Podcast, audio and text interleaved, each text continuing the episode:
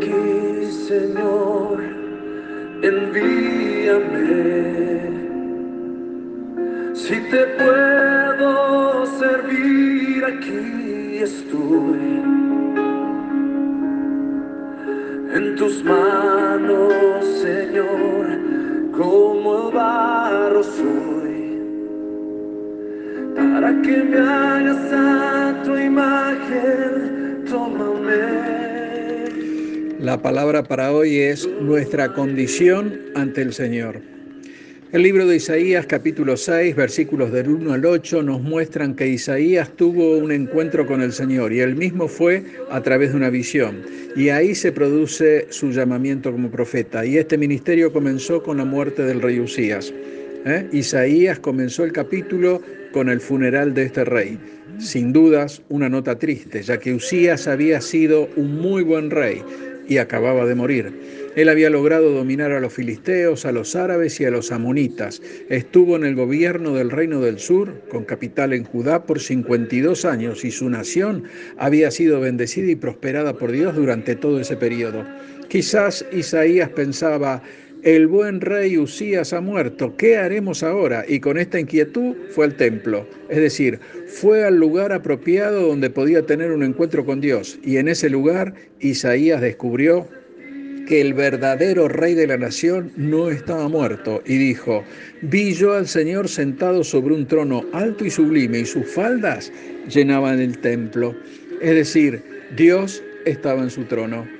Y si avanzamos en la lectura bíblica nos topamos con el versículo 3 y leemos, por encima de él había serafines y uno al otro daba voces diciendo, Santo, Santo, Santo, Señor de los ejércitos, toda la tierra está llena de su gloria.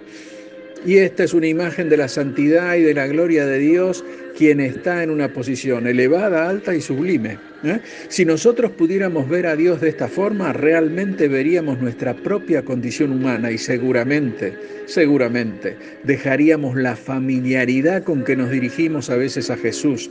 ¿eh? Él no es nuestro igual, o nuestro camarada y debemos tener claro que no podremos entrar precipitadamente a su presencia precisamente porque Él no lo permitirá, simplemente porque es el Rey de todos los reyes. Y nunca podremos aproximarnos a Él en base a la clase de persona que somos. Y esto por más buenos que nos creamos. Insisto, este acercamiento será solo si estamos en Cristo y de tal manera que si somos sus hijos podremos entrar con libertad y confianza al trono de la gracia. ¿eh? Y en el versículo 4 Isaías sigue diciendo, los cimientos de los umbrales se estremecieron con la voz del que clamaba y la casa se llenó de humo. Aquí son las voces de los serafines que estaban proclamando la verdadera santidad de Dios. Y podríamos preguntarnos, ¿cuál habrá sido el efecto que produjo esta visión en la vida de Isaías? ¿Eh? Para saber esto, veamos el versículo 5 que dice, entonces dije, ay de mí que soy muerto porque siendo hombre inmundo de labios y habitando en medio de pueblo que tiene labios inmundos, han visto mis ojos al Rey, el Señor de los ejércitos. Si bien Isaías, antes de haber tenido esta experiencia, ya era un hombre de Dios, la misma tuvo un efecto tremendo sobre él. Su reacción fue semejante a una visión revolucionaria, ya que se vio tal como era, como un hombre incompleto, como una obra sin terminar. La visión le reveló su verdadera condición y cuando pudo contemplar a Dios, pudo verse a sí mismo. Isaías fue envuelto por la luz de la palabra. Y cuando esto nos sucede podremos ver exactamente lo que vio el profeta, que somos una obra sin terminar y que tenemos labios impuros e inmundos. Quizás cuando tengamos una experiencia como la vivida por Isaías, podremos decir, como dijo Job en 42, 9, de oídas te conocía, mas ahora mis ojos te ven. Por eso me aborrezco y me arrepiento en polvo y ceniza. Hermano, si logramos vivir a la luz de la palabra de Dios, podremos vernos a nosotros mismos y entonces sabremos que incluso como hijos de Dios necesitamos de la sangre de Jesucristo para que nos limpie de todo pecado. Y si avanzamos en el versículo 6, podremos ver que dice, y voló hacia mí uno de los serafines trayendo en su mano un carbón encendido, tomado del altar con unas tenazas. Y aquí vemos que ese carbón fue tomado del altar y él mismo representa la sangre purificadora de Cristo. Y esa sangre continúa limpiándonos hoy de todo pecado y lo hace como una imagen tremenda de la redención y nos muestra sus efectos en esta vida y en la venidera. Y si bien Isaías habló mucho de la encarnación de Cristo, debemos saber que no es la encarnación la que nos salva, sino su muerte en la cruz.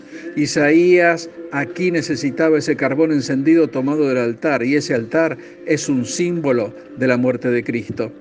Y en el versículo 7 vemos que dice, tocando con él sobre mi boca, dijo, he aquí que esto tocó tus labios y es quitada tu culpa y limpio tu pecado.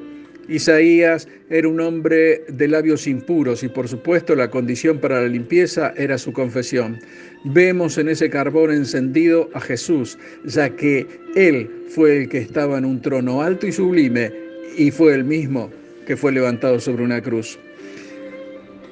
Así fue que los labios de este hombre fueron limpiados y esto como una manifestación externa de lo que había sucedido en su interior, ya que es lo que hay en el corazón de una persona lo que sale a través de sus labios y cuando estos son limpiados significa que el corazón también es limpiado. Isaías se sentía como un hombre muerto. Y si vemos en Romanos 7:24, es el apóstol Pablo el que dice, miserable de mí, ¿quién me librará de este cuerpo de muerte? Y aquí Pablo no era un pecador perdido, sino un santo de Dios, pero un santo aprendiendo la lección de que necesitaba vivir controlado por el Espíritu, porque no podía vivir para Dios por sí mismo. Y Pablo entendía que vivir para Dios solo puede ser logrado por medio de la gracia divina.